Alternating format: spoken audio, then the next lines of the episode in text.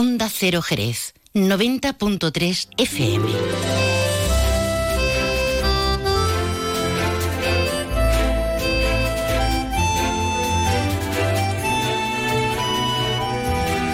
Más de uno Jerez.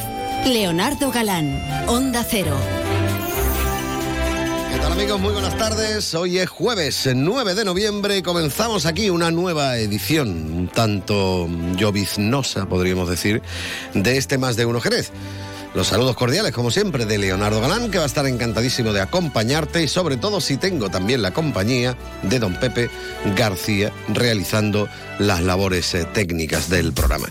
Hoy, eh, como siempre, bueno, tenemos que hablar de actualidad, tenemos que enterarnos de cómo ha amanecido Jerez y su comarca. Como siempre, pasará en un momentito por aquí, por los estudios Juan Ignacio López, eh, que está el hombre ahí liado ahora, redactando todas las noticias, sacando los cortes de audio y eso, para que luego tengamos la información más completa del día partir de las 13 y 35, que es cuando finalizamos nosotros el programa. Pero antes, como digo, se pasa por aquí por el estudio para dar una vueltecita y para contarnos cómo está la cosa. Luego mm, vamos a charlar tranquilamente con la delegada de Igualdad, Diversidad y Medio Rural, Susana Sánchez de Toro, estará por aquí por los estudios. Con ella hablaremos de los actos programados con motivo del 25N, el Día Internacional contra la Violencia de Género. Bueno, hablaremos de esto, entre otras muchas cuestiones. También vamos a charlar con Virginia Reguera. Ella es autora del libro de microrelatos Comodín Blanco. Lo presenta concretamente esta tarde a las siete y media en la Fundación Caballero Bonal. Pero antes va a venir por aquí y nos va a contar un poquito de qué va toda la historia. Nos hablará de su libro, obviamente. Y también, hablando de libros, pues tendremos, eh, como cada jueves, nuestro libro gastronómico viajero con eh, Pepe Gil, que seguirá ese cuadro eh, del que ya hemos hablado muchas veces de Zurbarán, que estaba previsto que bueno, estaba previsto, no, él lo hizo para la Cartuja de Jerez, pero ha acabado en Estados Unidos el cuadro.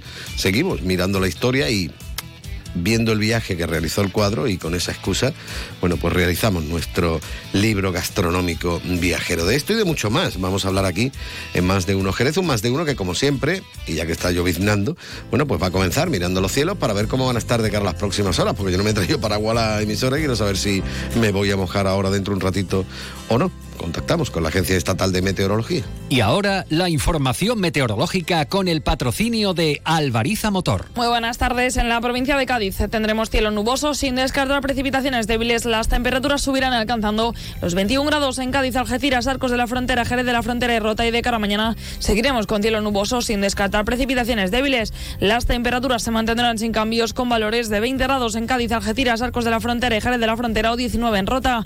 El viento será de componente oeste. Es una información de la Agencia Estatal de Meteorología. Alvariza Motor te ha ofrecido la información del tiempo. El nuevo Mitsubishi ASX puede ser ese coche que ves aparcado en la puerta de un colegio, o en lo alto de una montaña, o surcando la autopista hacia la puesta de sol. Puede ser personal, todo tuyo, o familiar, o el vehículo oficial de un equipo de fútbol sala. Puede ser híbrido, enchufable. Sí, el nuevo Mitsubishi ASX puede ser lo que tú quieras, pero es un Mitsubishi. Véalo en Alvariza Motor, concesionario oficial Mitsubishi, Avenida Tío Pepe 21, Jerez de la Frontera.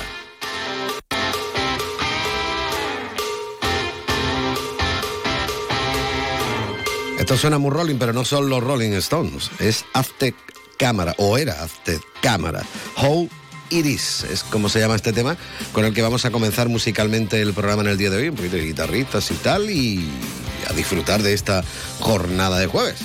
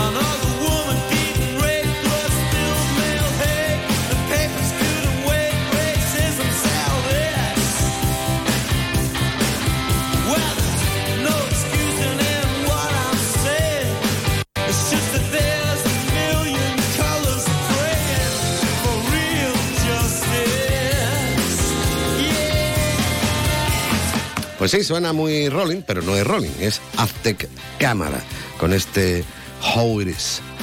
Bueno, son 25 los minutos que pasan de las 12, yo creo que es el momento idóneo para que demos un pequeño gran repaso cuestiones de actualidad, como siempre con Juan Ignacio López. Muy buenas tardes. Muy buenas tardes, Leo. Pues fíjate, vamos a hablar ahora que está el cielo nublado, que hay una pequeña probabilidad de precipitaciones eh, en nuestra zona, pero pequeña, insistimos, aunque el día va a estar nublado. Pues vamos a hablar de un bando de sequía.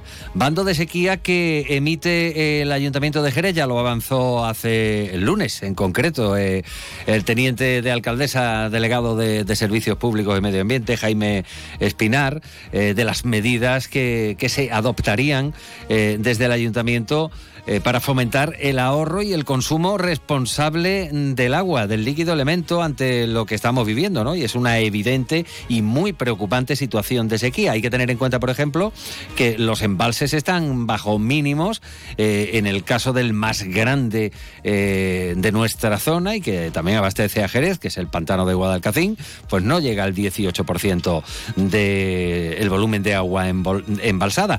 De momento lo que podemos decir, después nos ampliará toda la información porque la ha estado siguiendo in situ nuestro compañero José García. Eh, se restringe el riego en parques y jardines públicos eh, para los que solo y exclusivamente se van a utilizar aguas terciarias. Antes se utilizaba agua no potable y las aguas terciarias, que ya saben ustedes que son las que vienen después de filtrarse todo lo filtrable eh, de las aguas que desechamos. Eh, Depuradora, me imagino que llegará. Exactamente. Bueno, después, bueno, pues se va a extremar la vigilancia en el uso responsable del agua. Así que aviso a navegantes. No se le ocurra a usted lavar el coche con agua de la de su unifamiliar, por ejemplo, si es que lo tuviera, porque esto no es que esté prohibido o que se prohíba a partir de este bando de sequía. Esto lleva prohibido hacerlo décadas.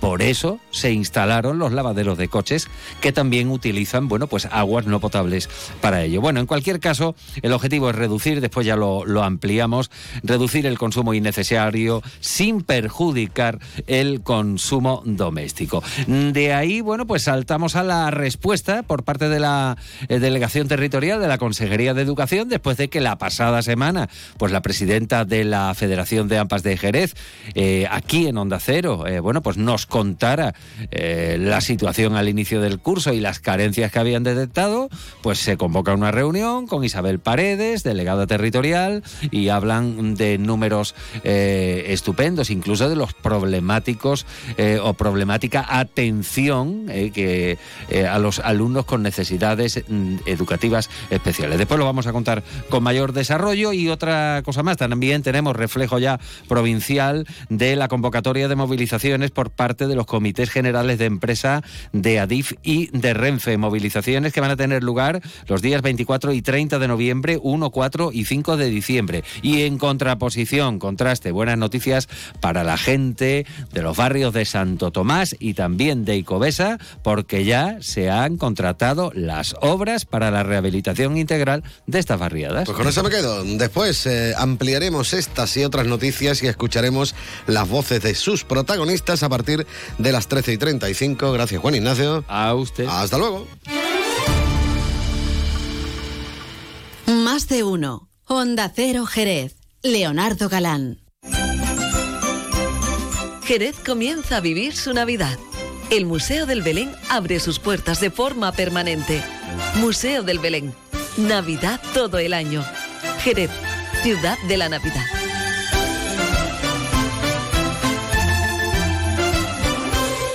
Más de uno. Honda Cero Jerez. Leonardo Galán. Luce Shopping, el mayor centro outlet de la provincia de Cádiz, patrocina este espacio.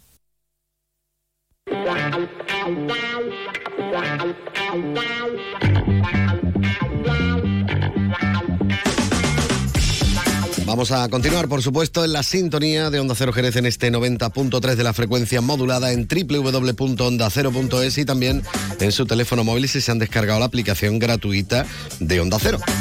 Vamos a hablar de igualdad, vamos a hablar de la lucha contra la violencia de género, vamos a hablar con Susana Sánchez, como yo decía en la presentación del programa, la delegada de Igualdad, Diversidad y también de Medio Rural del Ayuntamiento de Jerez. Susana, muy buenas tardes y bienvenida.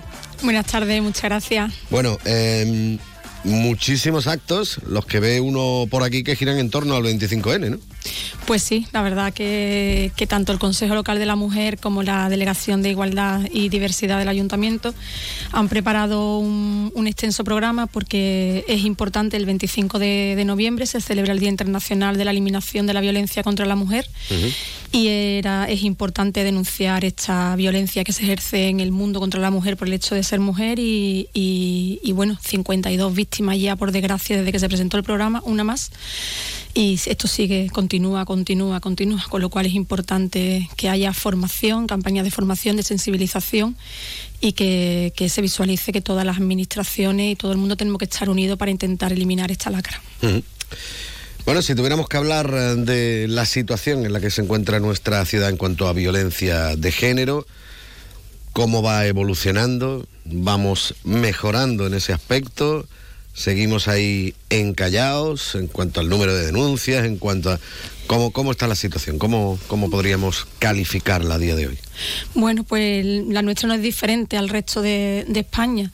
Eh, según, según podemos observar por el Observatorio de, de Violencia de Género, eh, hemos tenido, mmm, se han registrado un, un, total de 580 delitos, 69 más que en el mismo periodo del año 2022, mm. lo que supone un repunte del 13,5%. Es decir, está, está una, en aumento. Es una pena. Esto sigue, sigue, por desgracia, a pesar de todas las entidades que hay trabajando para eliminar esto, seguimos aumentando. Y, y bueno, lo que decía que también estamos viendo que, que a la mujer joven también le está afectando por cada vez nos llegan chicas más jóvenes que son víctimas uh -huh.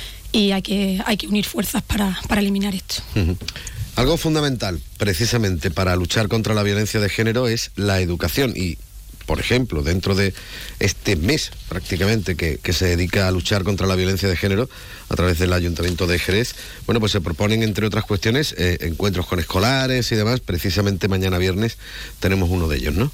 Sí, sí, mañana, mañana viernes pues eh, se van a dar los, los premios de los premios de, bueno de un recetario que se ha hecho de eh, se llama encuentro de bueno el, segundo recetario de relaciones amorosas sanas y sabrosas amores en buen trato. Es y esto es una guía didáctica que los niños de a partir de 12 años han hecho un certamen escolar literario de poemas y cartas de amor enfocadas en el buen en la cultura del buen trato y, y, lo bueno pues ya le digo que han presentado muchísimos proyectos alumnado de secundaria bachillerato y ciclo formativo de la ciudad y mañana pues se entregan los, los premios ahí en, en, la sala Paul bueno y por desgracia si ocurre algo, también hay que saber defenderse, en cierta forma, ¿no? Claro. Porque dentro de también esas actividades que, que están organizadas ahí, hasta bueno, sesiones de defensa personal y demás, ¿no?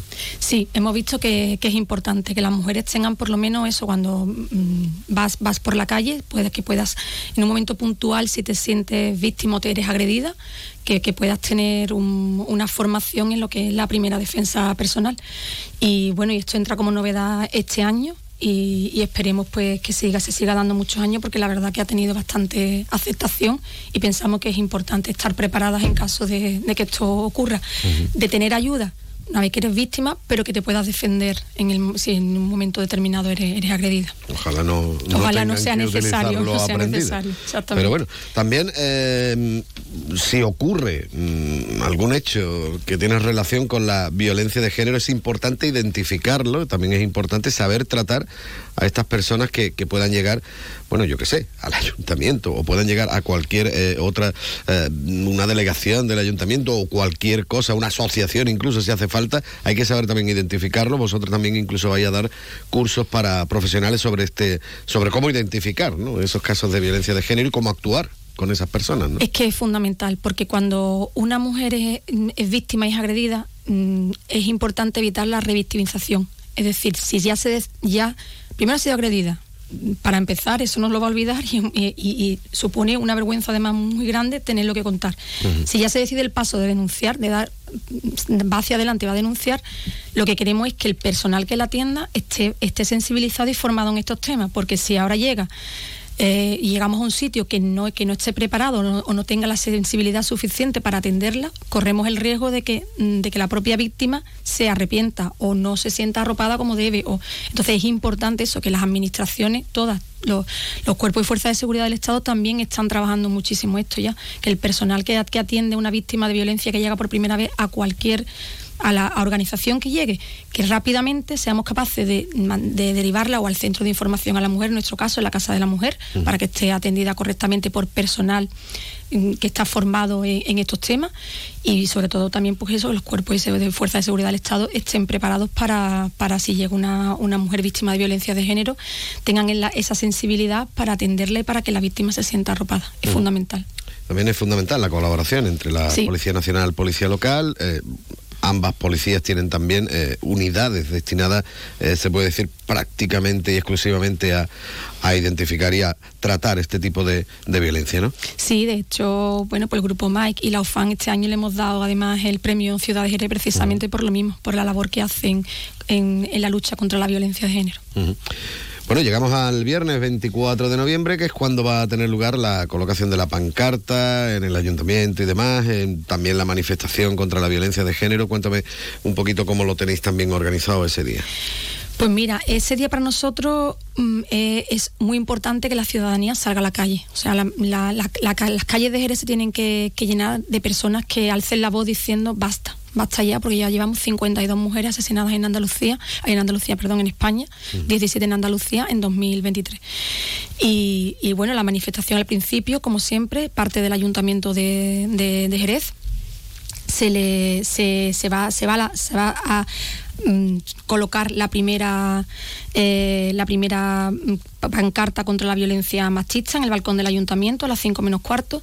De ahí saldremos que tendremos el, el recorrido pues como siempre salimos de consistorio Plaza del Arenal Principio de Corredera Plaza Esteve Calle Honda Rotonda los Casinos seguimos por la Meda Cristina y volvemos por Calle Larga. Y al término de la manifestación eh, se, en colaboración con el Conservatorio Joaquín Villatoro se va, se va a hacer, bueno, se va a dar un concierto de música solemne en conmemoración de las víctimas y se va a leer, como siempre, el manifiesto, el, el manifiesto contra, contra la violencia machista. Siempre lo lee el Consejo Local de la Mujer, que está coordinado y trabaja muchísimo también para, para que esta programación se lleve a cabo.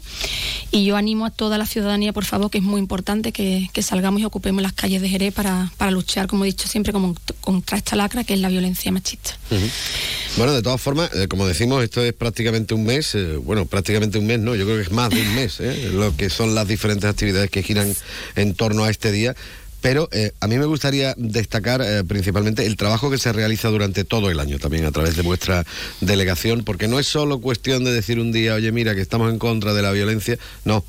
Esto, lo suyo es hacerlo todos los Claro. días del año, ¿no? Hay asociaciones que están trabajando, el Consejo Local de la Mujer y la propia delegación, ya le digo, y el CIN, el Centro de Información a la Mujer, eh, que la Junta de Andalucía, evidentemente, a través del Instituto Andaluz de la Mujer, pues estamos en coordinación, mm, trabajan todo, todo el año. De hecho, nosotros tenemos también protocolo de coordinación interinstitucional en materia de violencia de género.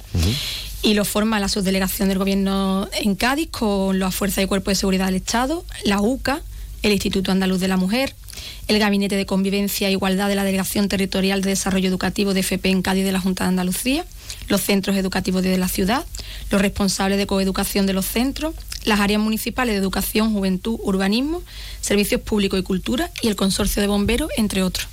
Entonces, una mesa que, que se reúne periódicamente y ahí se analiza los datos de violencia de género de la ciudad y en qué podemos avanzar todo- todos unidos para, para, Para luchar contra sí, para luchar contra esto y proponer campañas de sensibilización y de formación también en los centros educativos.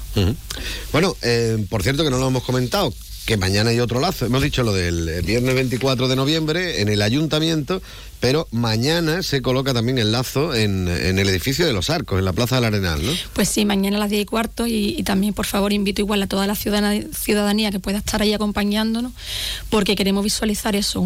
es un- se, se va a lanzar un lazo grande, coge toda la fachada del edificio de los arcos y queremos visualizar que ese, ese lazo va a estar ahí lo- el mes entero de noviembre por las 52 víctimas que llevamos ahora mismo en, en España y es importante que se vea, que, que se, que se vea eso, que a las mujeres nos matan, nos siguen matando. Y, ¿Y por qué se ha elegido los arcos? Digo yo, bueno, y dos lazos, porque otras veces nada más que se ha puesto el del ayuntamiento. Porque, explico, mira, el, el del Minotauro, cuando se le pone la camiseta al Minotauro y las calzonas, ahí, ahí están hombres y mujeres en alianza, hombres y mujeres en alianza por la igualdad. Es decir, entra también la campaña de hombres por la igualdad y nuestro Minotauro, bueno, pues era un símbolo, un, un símbolo histórico de, de que Jerez alza, alza la voz en contra de la violencia machista y los hombres, también hay muchos hombres que están trabajando porque esto no ocurra. Nosotros en Jerez tenemos además un departamento de esos hombres por la igualdad, que trabajan también día a día para sensibilizar y porque hay muchos hombres que, que, como ya le digo, están en contra de esto y salen a la calle y alzan la voz. Y entonces el Hombre, Minotauro lleva... yo diría que casi, Casi todos. Menos los, Menos los- que- exacto. Que, la lían, ¿no? Sí, pero me refiero que, que hay un grupo de hombres, digamos, Que- coordinado. exactamente, ¿no? que está activamente trabajando. Eh, entiendo que la ciudadanía en general, evidentemente, está en contra de, de esta lacra. Y entonces el Minotauro lleva dos lazos, un lazo negro y un lazo blanco. El lazo blanco representa a los hombres por la igualdad. Es el símbolo que se ha cogido de hombres por la igualdad en todo el mundo. Y el lazo negro representa a las víctimas. Pero el morado es nuestro color. Entonces, los arcos tienen la, la iluminación singular, que de hecho no solo los arcos, los arcos el Villa Marta, la calle Porvera, todo lo que tiene iluminación singular, en el, en el mes de noviembre, los últimos días, se va a encender en morado.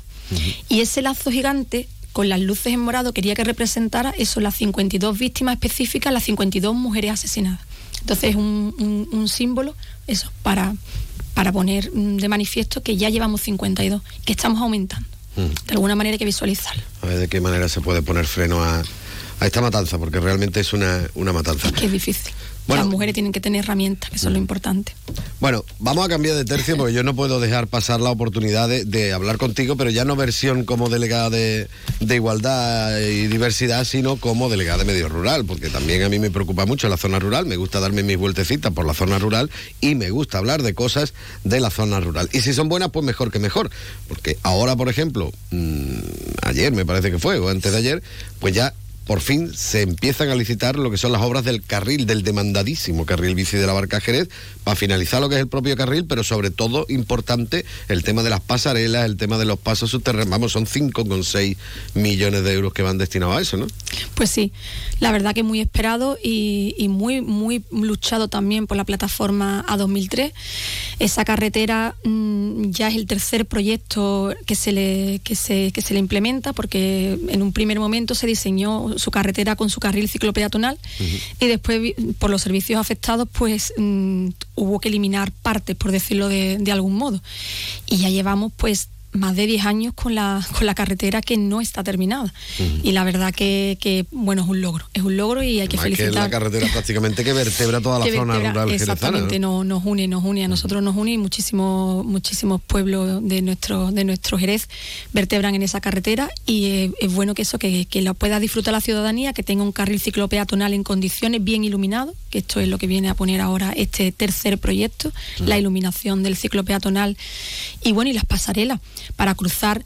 Un problema que teníamos en la carretera de, en esta carretera es que nos corta algunos pueblos por la mitad, por ejemplo, como le pasa a Cuartillo, le pasa a Guareña, eh, en, Magallanes pasa en varios sitios. Entonces es necesario hacer unas pasarelas elevadas de, de paso entre una parte del núcleo que está a la izquierda y la otra parte a la derecha, porque cruzar una carretera general sin no puedes poner un paso de peatones porque es una carretera Hemos visto ya también que han ocurrido más de un accidente ahí. y, y entonces est- estas pasarelas han tenido que ir en este proyecto posterior y aún así todavía pues se van detectando algunos puntos negros que es necesario seguir trabajando y seguir implementando proyectos. Es decir, es una carretera que ha sido un logro pero que nos está costando, digamos, ponerla 100% en condiciones óptimas porque cada día que los usuarios la, va- la vamos, la vamos cogiendo y, la- y, lo- y los peatones también se van detectando nuevas necesidades. Y para eso, bueno, ahí estamos coordinados las administraciones, que le doy las gracias a la Junta de Andalucía, a Carmen Sánchez, por, porque se comprometió y es una realidad. Ya está, ya por fin, bueno, pues se ha anunciado eso, la firma. Y será una realidad, las obras esperemos que empiecen lo antes posible en el territorio. Y por supuesto, bueno, pues también a la plataforma 2003 que lucha también día a día y está pendiente, vigilante de que esta carretera esté en condiciones óptimas. Perfecto, bueno, eh, pues, como digo yo, es una buena noticia y también me gusta me gusta darlo, no solo voy a hablar de la Sí, zona claro. rural cuando hay algún problema. Hombre, No, no, esto es un Al logro. revés, esto me gusta más. ¿Qué le vamos a hacer? Pues nada, Susana Sánchez, quería agradecerte que hayas dedicado unos minutos a estar con nosotros aquí en la sintonía de Onda Cero. Bueno, y si quieres comentar alguna cosa más, aprovecha, tienes el micrófono abierto para que diga lo que quieras. Bueno, pues la verdad es que nada, aquí como gobierno municipal eh, estamos recogiendo todas las demandas, son muchísimas, la verdad que nuestra zona rural es amplia y estamos intentando implementar todos los proyectos de, de obras de mejora de infraestructura que hacen falta, el tema de los, los pliegos de, para la limpieza en la zona rural, que también es una, una gran demanda, y la movilidad, son los tres temas ahora mismo más, más importantes que estamos trabajando duramente y esperemos el año que viene pues poder tener buenas noticias para la zona rural. Bueno, ya quedaremos para hablar también del GDR. que también- También, también, también es un órgano muy importante que No nos vamos a tirar está- tres horas con la entrevista porque tampoco hay tiempo para tanto.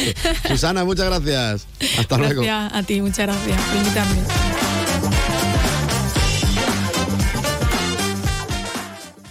¿Conoces el único centro outlet de la provincia de Cádiz? Visita Lutz Shopping y encuentra las primeras marcas con hasta un 70% de descuento durante todo el año. Y no te pierdas el mejor ocio y restauración al aire libre. Para saber más, entra en www.lutzshopping.com. Más de uno. Honda Cero Jerez. Leonardo Galán. Preparando el lanzamiento. Comienza la cuenta atrás. 3, 2, 1, despegamos. Ven a Toy Planet y descubre los descuentos más increíbles del universo. 25% de descuento en vales canjeables por tus compras del 9 al 12 de noviembre. Tiendas Toy Planet. La Navidad es la estrella de nuestro planeta. Juguetería Toy Planet. Estamos en el centro de tu ciudad, en Cádiz, San Fernando, Puerto de Santa María, Chiclana y Jerez. Más de uno. Honda Cero Jerez. Leonardo Galán.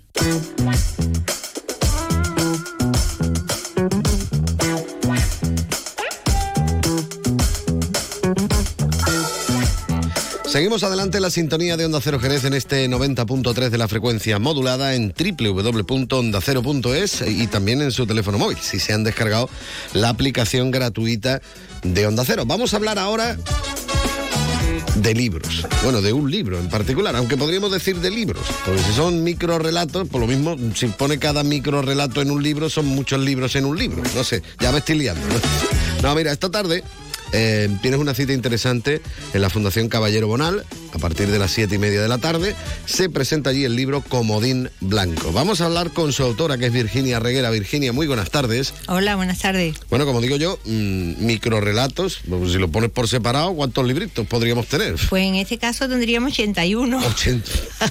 Vamos a hacer una biblioteca entera ya de casa, ¿no? Si nos falta, ah, pues lo ponemos. En Cuenta- este caso son 81 microrelatos los que tiene, sí. Cuéntame un poquito mm, alguna de las historias. no, bueno, no sé yo si tienen un hilo en común o si mm, cada uno es de su padre, de su madre. Mm, Cuéntame un poquito cómo lo tenemos Sí. organizado.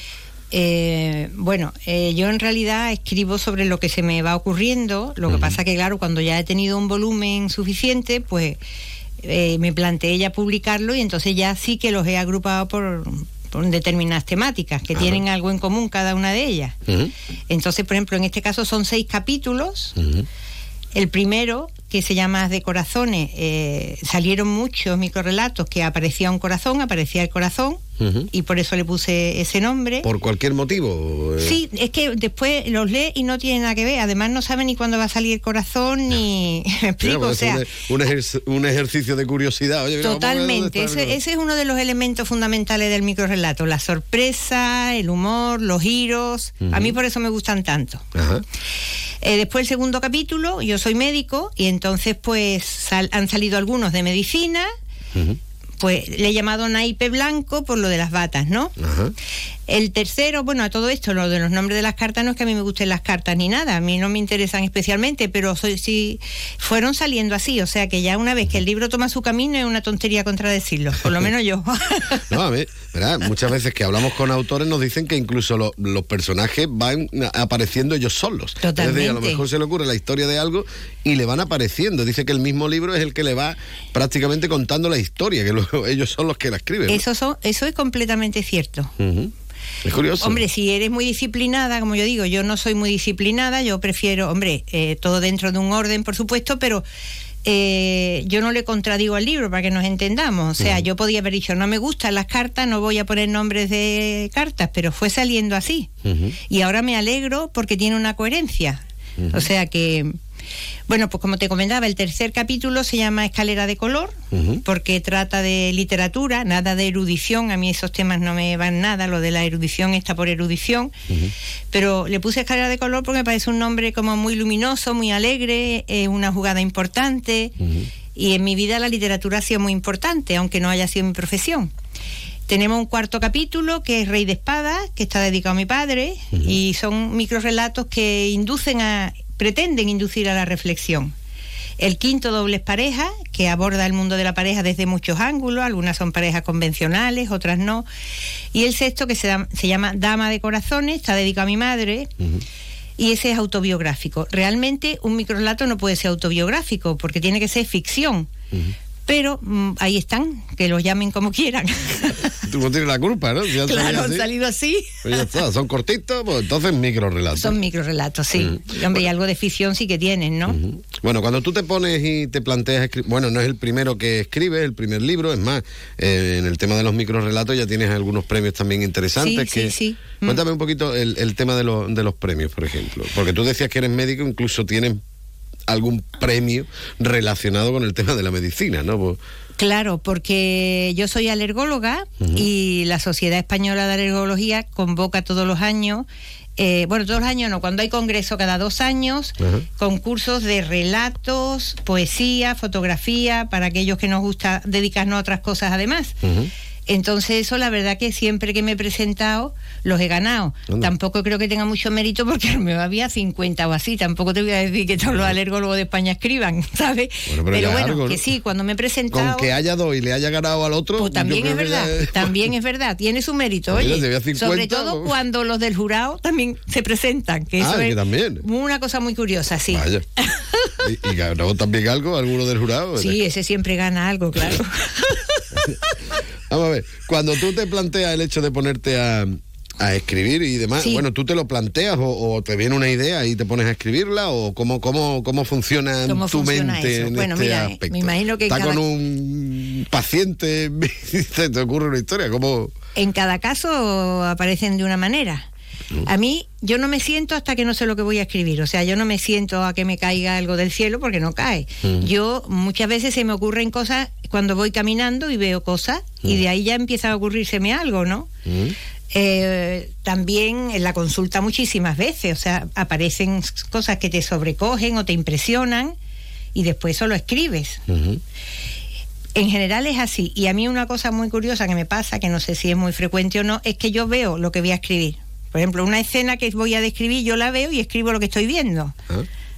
Es así. Vamos, no es nada raro, sino que, la voy viendo antes de escribirla, ¿no? Los colores y todo eso. Eso es que tienes una imaginación desbordante. Bueno, imaginación tengo desde luego, eso sí es verdad. Claro, no, porque para imaginarte una habitación, por ejemplo, y ponerte a describirla y tal. Sí, sí, pues así es, así es, así es. Bueno, quien dice una habitación dice una cualquier escena. Cosa, de cualquier... cosa, una persona, cómo va vestida, cualquier cosa, sí, sí. Y sobre preferencia, es decir, eh, sobre qué es lo que tú prefieres escribir, porque vale que escribas de todo pero siempre tiene que haber algo en particular que a ti te guste más eh, hacerlo, ¿no?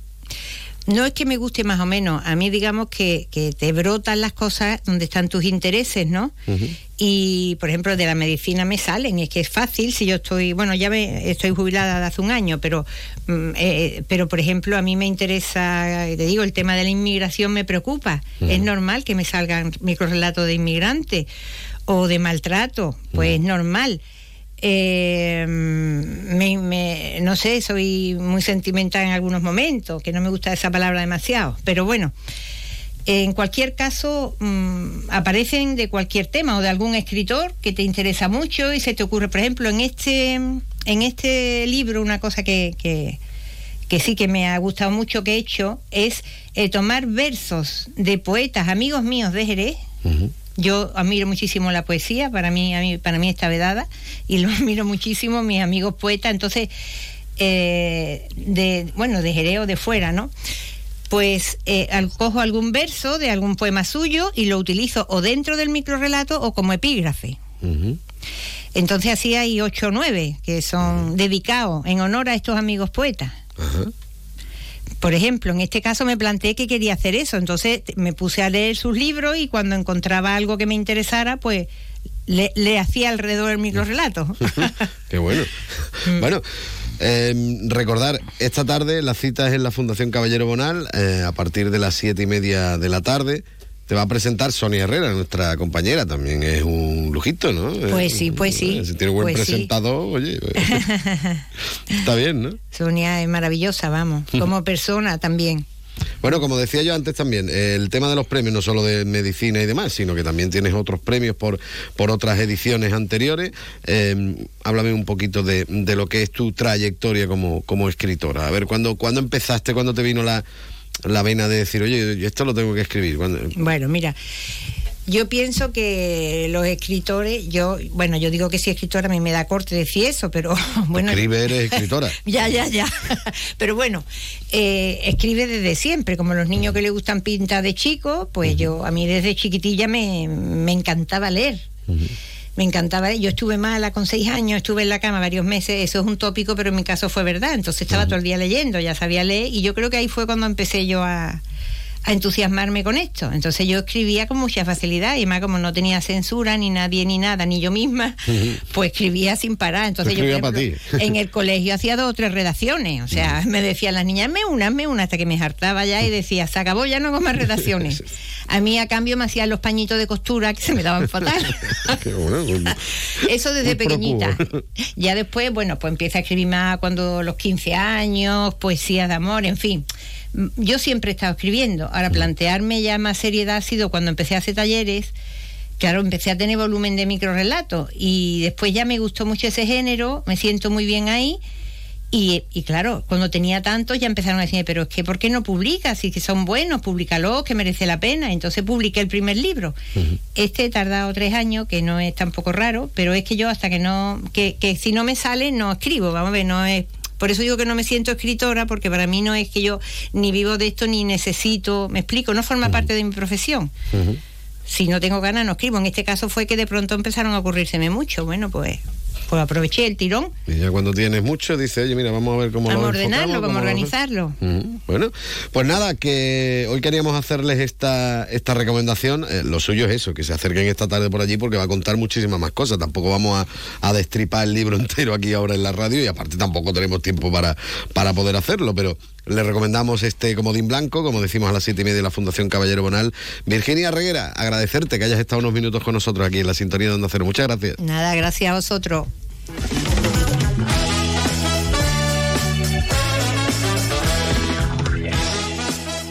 Más de uno. Honda Cero Jerez. Leonardo Galán.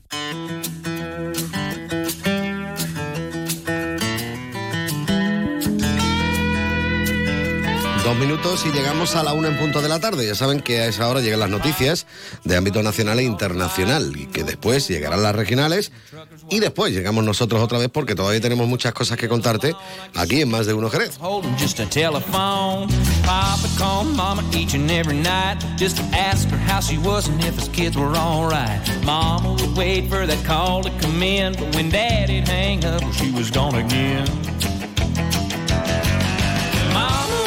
A Lord, how she shined. Papa was a ah. good and but the jealous kind. Papa loved Mama, Mama loved me. Mama's in the graveyard, Papa's in the bin.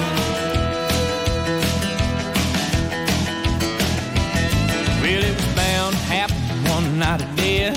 Papa came home and it was just us kids. He had a dozen roses and a bottle of wine. If he was looking too surprised, well, she was doing fine. I heard him Mama up and down the hall. Then I heard a bottle break against the bedroom wall. That old diesel engine made an eerie sound when Papa fired it up and headed into town.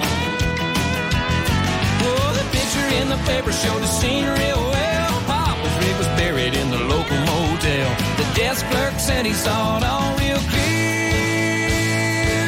He never hit the brakes when he was shifting gear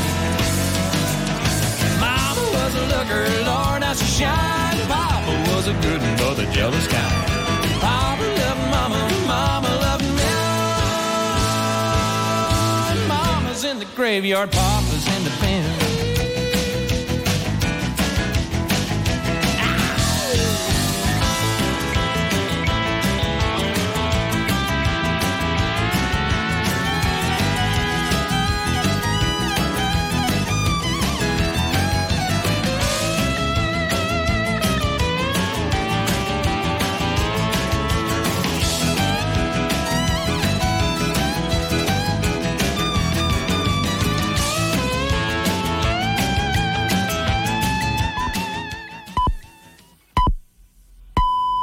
Es la una de la tarde, mediodía en Canarias.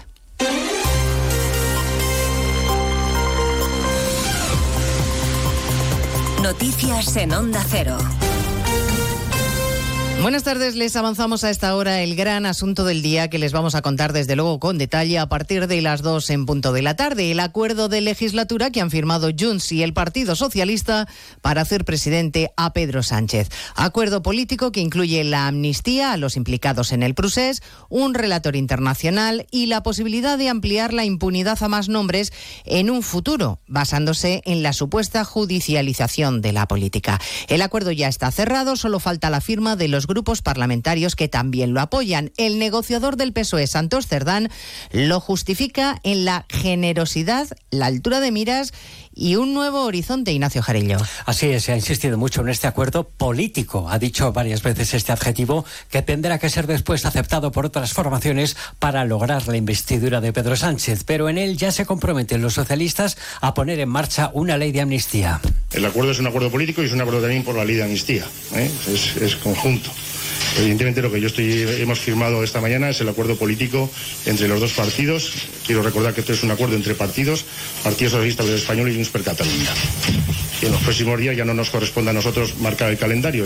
Sin citar nombres ni apellidos, pero sí que abarque mucho más que la amnistía, también a los juzgados por otros delitos que a juicio de Junts forman parte del llamado juego sucio de la justicia, el conocido como lawfare, donde cabrán muchos más implicados. Y por último, habrá un relator, dice Santos Sardán, o una figura que al menos de carácter internacional y que supervise y acompañe el proceso de este conflicto. Puigdemont, que de momento no puede poner un pie en España porque sería detenido, va a comparecer a las 2 de la tarde en apenas una hora para dar a conocer su versión de este pacto que lleva cocinándose días en Bruselas. Corresponsal comunitario Jacobo de Regoyos.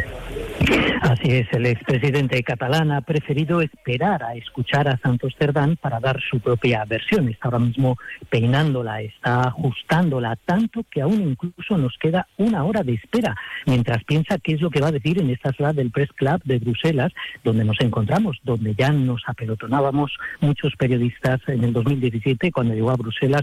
De momento no hay tantos, pero como quedan todavía 60 minutos, puede que al final sea lo mismo. Aquí dio su primera rueda de prensa cuando llegó a la capital comunitaria. Por lo que vemos, va a intervenir él únicamente porque tan solo hay una tril, su versión cerrará semanas de negociaciones en forma de montaña rusa aquí en la capital comunitaria que le han dado la oportunidad de volver a casa. En el Partido Popular habrá comparecencia en Génova también. De momento no se ha concretado de quién ni en qué momento, aunque los dirigentes del partido que se van pronunciando coinciden en el mensaje. Se trata de una humillación vergonzante. La presidenta de la Comunidad de Madrid, Isabel Díaz Ayuso, que hará una declaración institucional en media hora, acusa a Sánchez de colar una dictadura por la puerta de atrás. Y el presidente de la Junta de Andalucía, Juanma Moreno, cree que el Partido Socialista ha firmado su acta de defunción con este disparate. Disparate colosal, un paso más en ese deterioro y devaluación de nuestras instituciones democráticas y una ruptura de esa separación del poder que es básica para que cualquier democracia funcione. Para que cualquier democracia funcione tiene que haber un ejecutivo, un legislativo y un judicial. Y aquí evidentemente se supera esas diferencias, se rompe esas diferencias y sobre todo se humilla al Estado y se humilla a los españoles y una parte importantísima de los catalanes única y exclusivamente por el sillón de la Moncloa. En el Parlamento catalán, los antisistemas de la CUP han buscado poner a prueba a Junts y a Esquerra proponiendo ya una ley de referéndum. Ese referéndum que en el preámbulo del acuerdo firmado esta mañana los de Junts consideran que no fue ilegal. Dicen los de la CUP que quieren comprobar si la desjudicialización de la política de la que tanto hablan los de Esquerra y de Junts es realmente efectiva. Ambos partidos han rechazado en este momento político la propuesta. Parlamento catalán, Marcos Díaz. Esquerra y Junts no deslegitiman el 1 de octubre, pero argumentan que ahora no es el momento de volverlo a hacer. Son los diputados Jordi Orovich y Mónica Salas.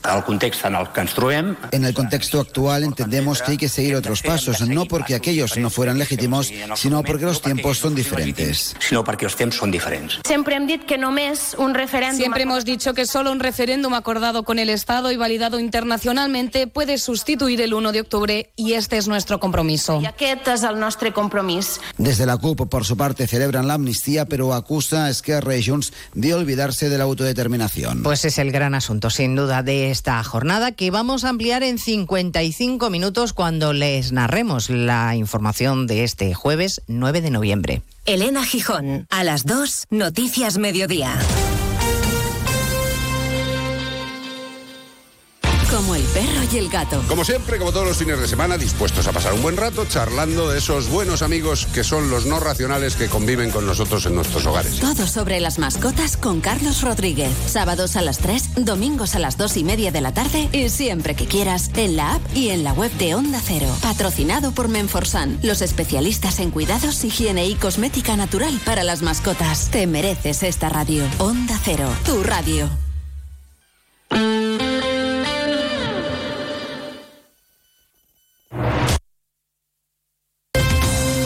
Andalucía, Onda Cero.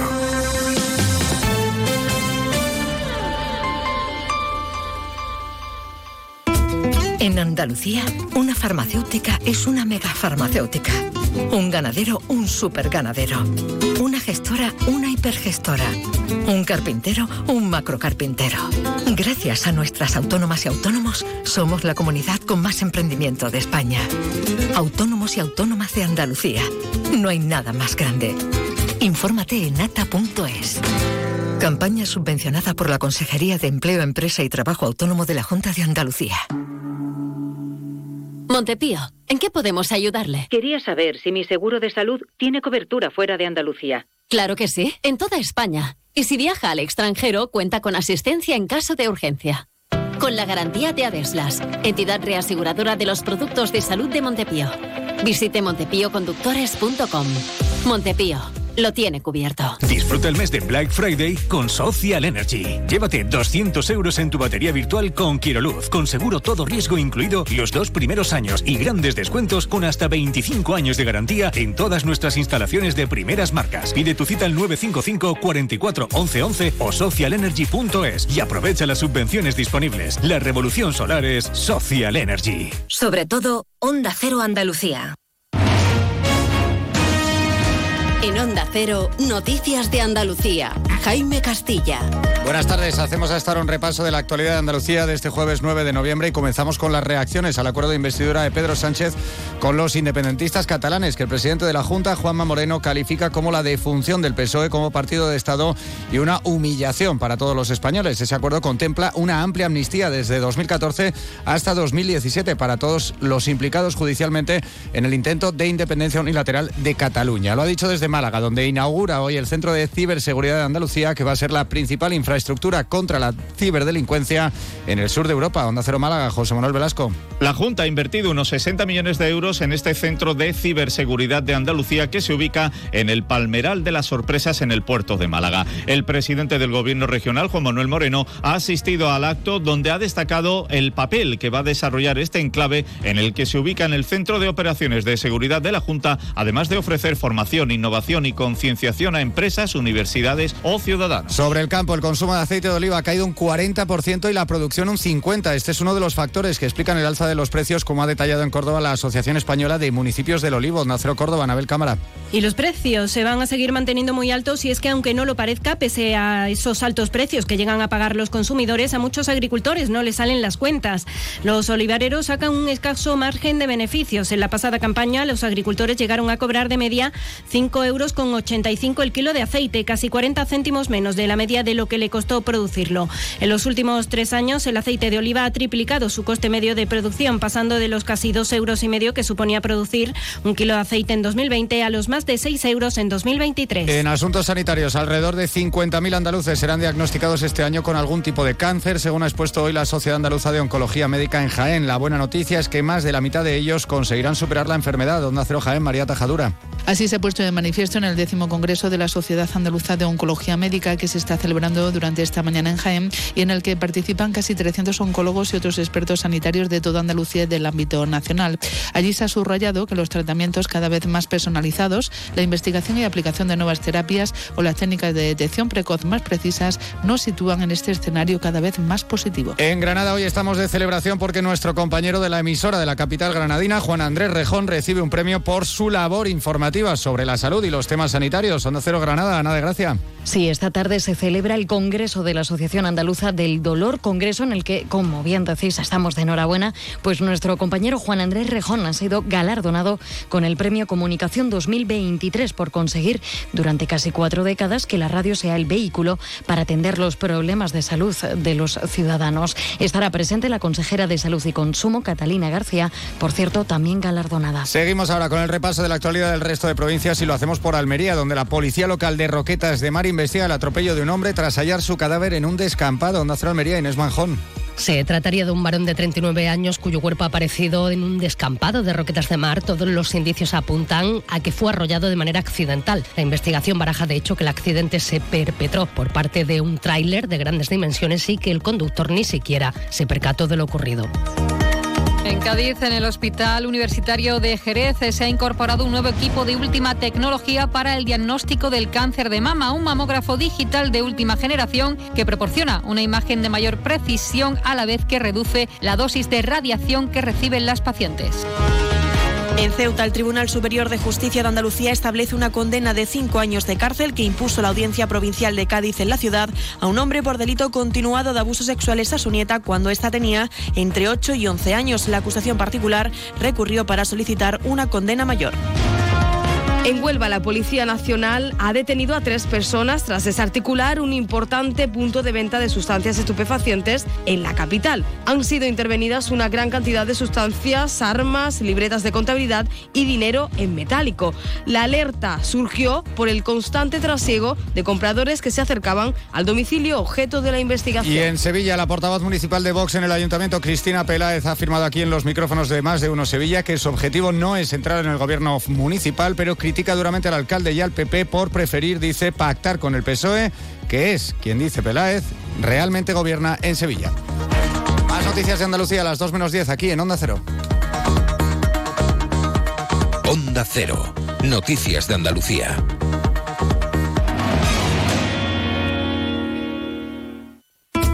En Andalucía, una farmacéutica es una megafarmacéutica. Un ganadero, un superganadero. Una gestora, una hipergestora. Un carpintero, un macrocarpintero.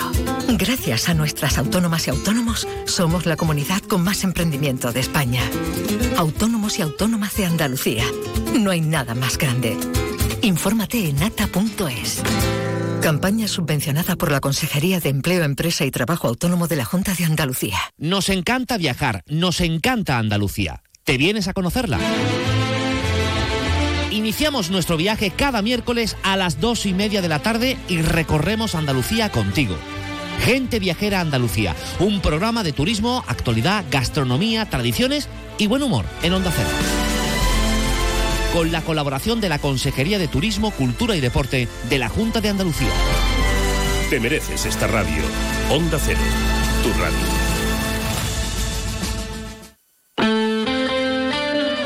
Onda Cero Jerez, 90.3 FM.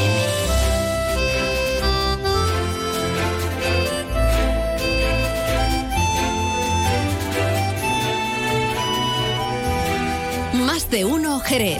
Leonardo Galán, Onda Cero. Servidor de ustedes, ya saben que estoy encantadísimo de poder acompañarles hasta la 1 y 35 minutos de la tarde contándoles muchas más cosas. Cosas como, por ejemplo, las que nos trae habitualmente los jueves nuestro amigo Pepe Gil con su libro Gastronómico Viajero. Pero también hay que contar cosas interesantes, como por ejemplo que Luz Shopping eh, va a inaugurar el próximo lunes, en día 13 de noviembre, un espacio solidario cedido a Cáritas Diocesana con el objetivo de fomentar la empleabilidad de personas en riesgo de exclusión social. Se trata de Moda Re. Es un local que contará con 108 metros cuadrados, que estará ubicado entre Skechers y Adidas en la zona outlet. Será la tercera tienda que Cáritas abre en la provincia y en ella se llevarán a cabo diferentes labores sociales dirigidas a la comunidad. Con la apertura de Moda Re, bueno, pues lo que se busca es dar oportunidades de empleo a personas en exclusión social y facilitar así su incorporación al mercado laboral a través de la empresa de inserción de Cáritas Diocesana, Casa Común, SLU.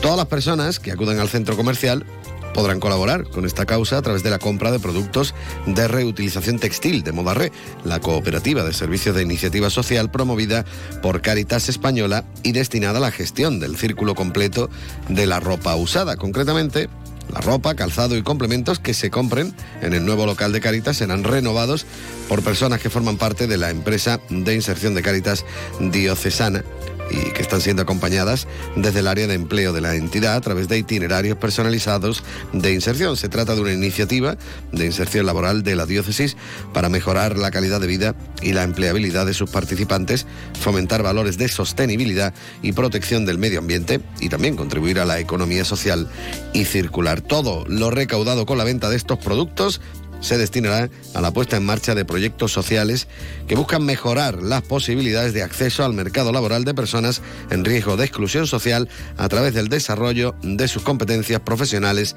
y personales.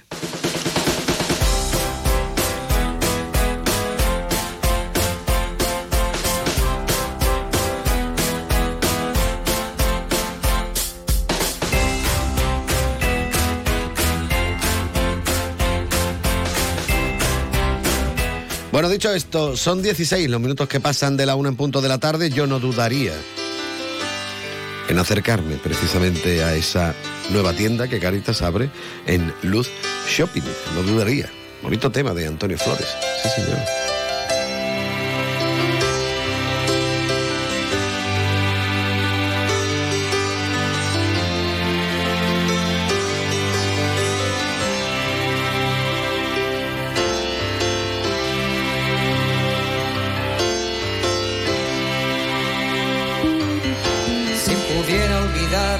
Aquello que fui, si pudiera borrar todo lo que yo vi, no dudaría, no dudaría en volver a reír.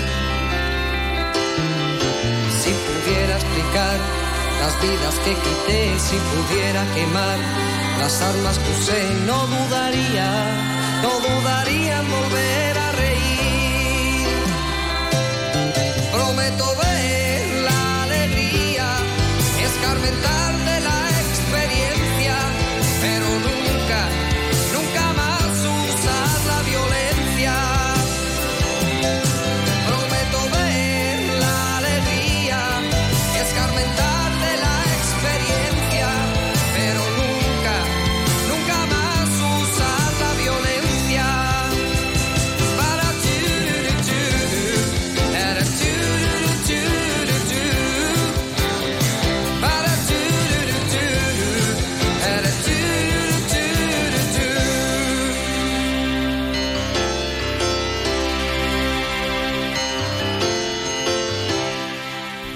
1. Honda Cero Jerez. Leonardo Galán. El otro día me preguntaron qué consejo le darías al Joaquín Prat del futuro. Pues le diría que siga eligiendo Suzuki S-Cross. Nuevo Suzuki S-Cross con tecnología híbrida, versiones 4x4 y etiqueta eco. Descubre más en suzuki.es y déjate sorprender por su precio imbatible. Y ahora tu S-Cross 100% conectado con Suzuki Connect. Suzuki S-Cross. Cross the line. Véalo en Alvariza Motor, concesionario oficial Suzuki. Avenida Tío Pepe 21. Jerez. Jerez comienza a vivir su Navidad. el Museo del Belén abre sus puertas de forma permanente. Museo del Belén. Navidad todo el año. Jerez, ciudad de la Navidad.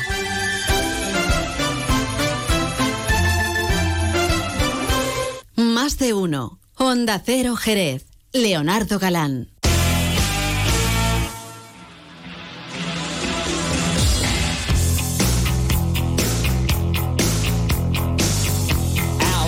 Buenas botas para irse a hacer senderismo. Traen el día de hoy. Bueno, yo creo que casi siempre. Nuestro querido compañero y amigo don Pepe Gil. Don Pepe, muy buenas tardes.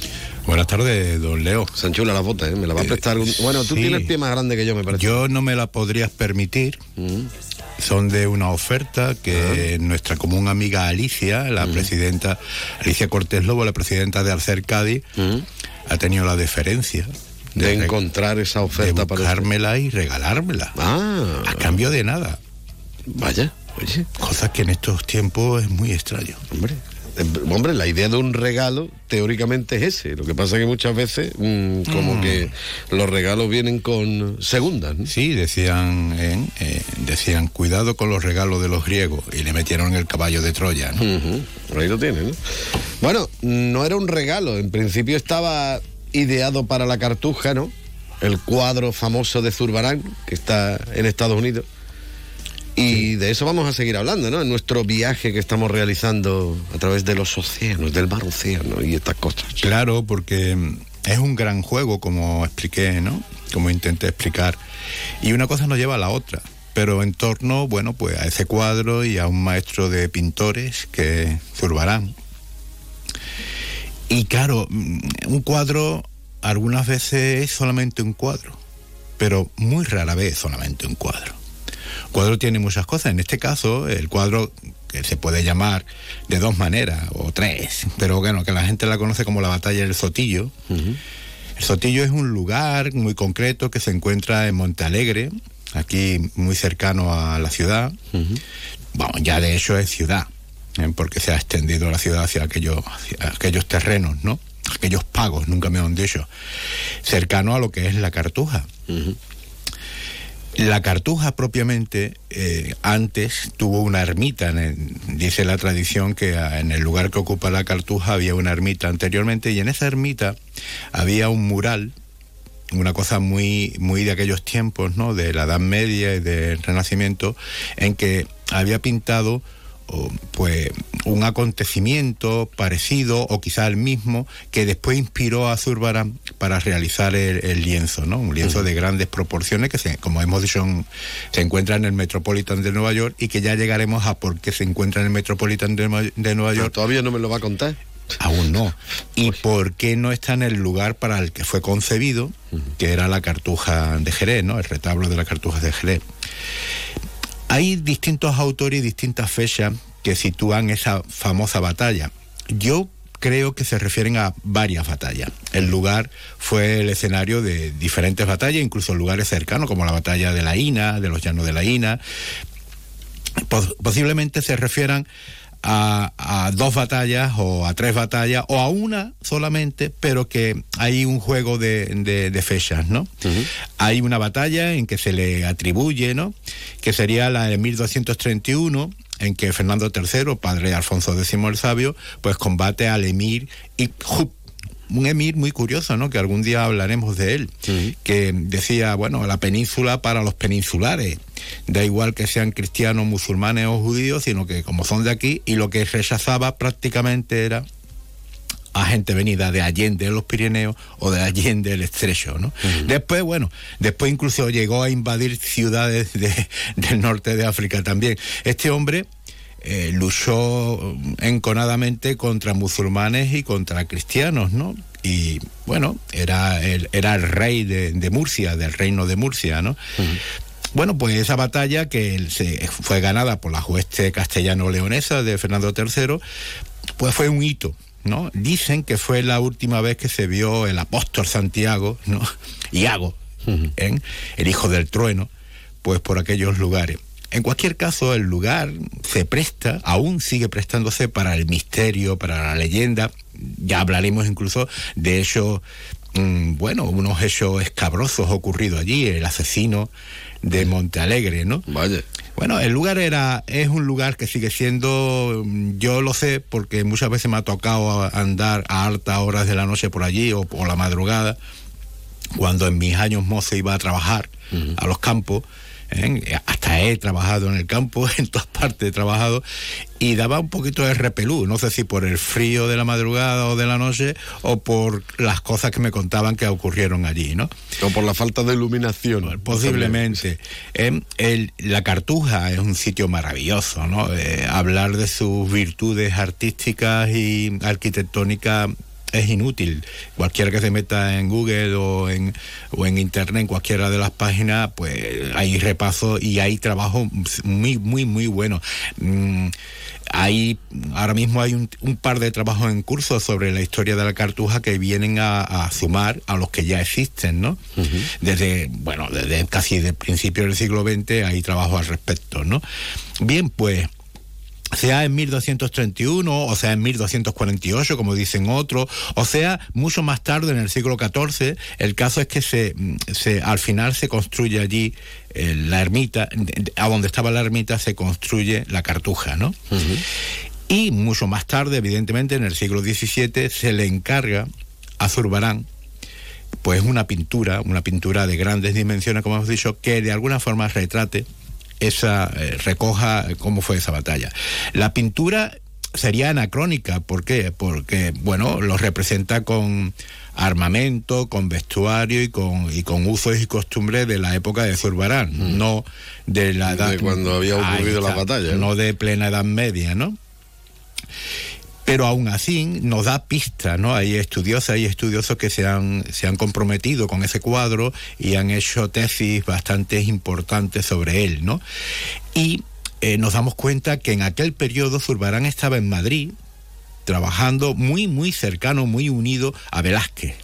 Y vemos similitudes entre lo- la reedición de Breda, de Brenda, de, de Velázquez y el mismo cuadro que estamos usando.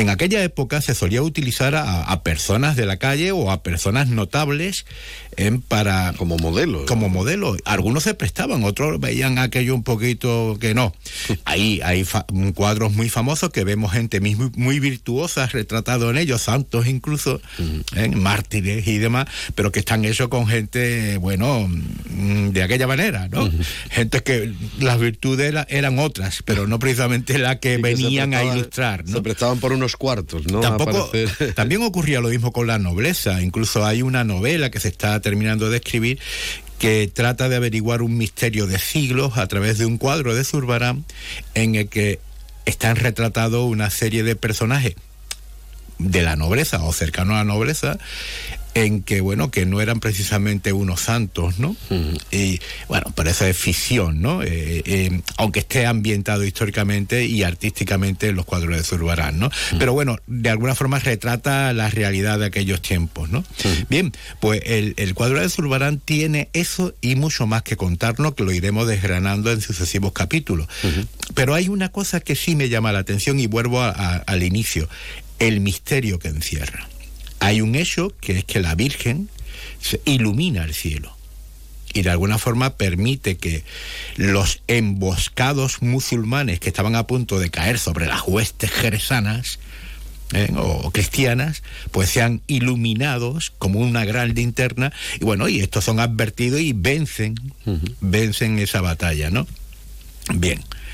Es, es un misterio, una leyenda. Yo creo que todas las leyendas y los misterios tienen una base real que se ha ido eh, transformando, hiper valorando, ¿no? Pero que sí, que mm, responde un poco al pensamiento de la época, ¿no? Y aunque era muy cruda la época, muy parecida a esta.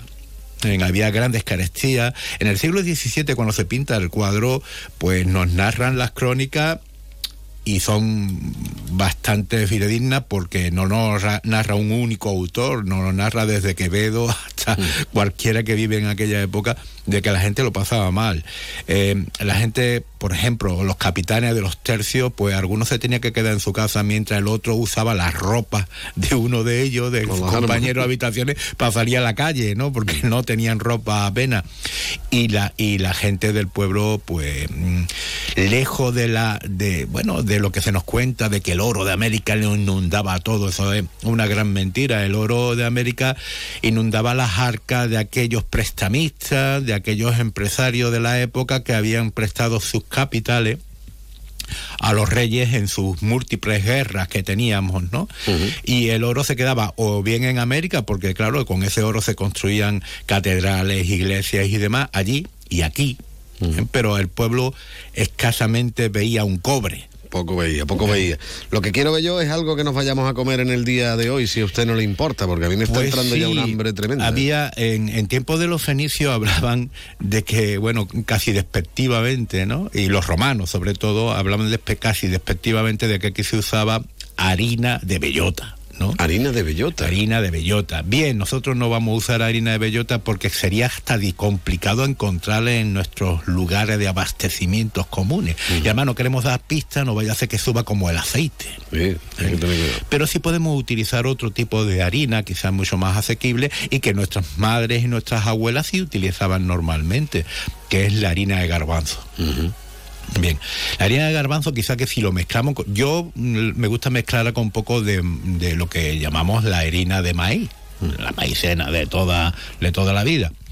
Y con eso pues creo unas tortas, unas tortas saladas, ¿entiendes? Que de- muy parecido a los crepes, pero mucho más gruesas, ¿eh? pero moldea- moldeables, con leche, con un poquito de canela.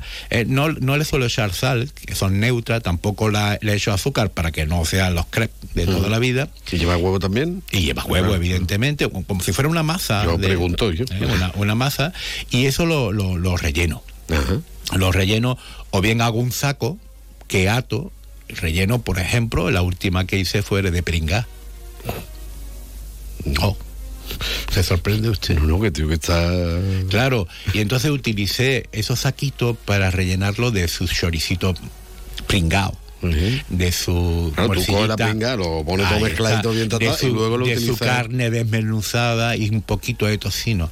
Entonces cuando eso que ya está hecho, evidentemente, ¿no? Y eso va frito, ¿no? Luego... Después eso, claro, lo meto en la sartén y le doy un golpe crujiente, ¿no? Y esos garbancitos, esas habichuelas con su cardito sin pringar, ¿eh? pues está servido. Y encima coloco eso. Y queda uno está bien. Como un regalo, sí señor, qué bueno. Pues nada, eso es vivir al este del Edén directamente y ya está, ¿no? Como nos cantaba la Unión en, en su día, ¿no? Sí. Hoy, que entra muy fuerte la Unión. Bonito tema para cerrar hoy nuestro libro gastronómico viajero. Don Pepe Gil, muchísimas gracias. Cómase usted el mundo antes que el mundo se lo coma a usted. Vámonos.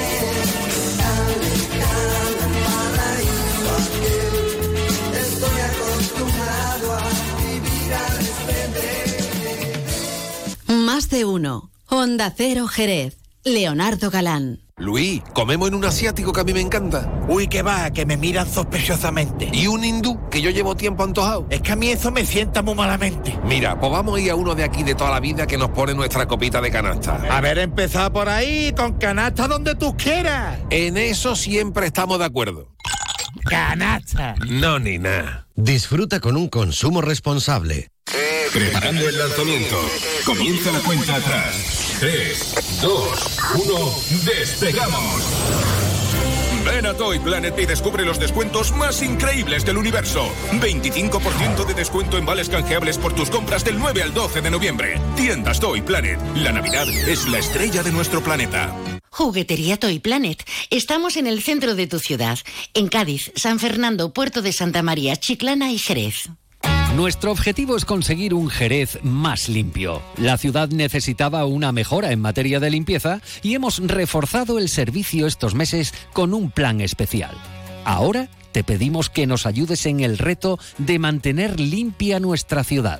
Ayuntamiento de Jerez. Más de uno. Honda Cero Jerez. Leonardo Galán.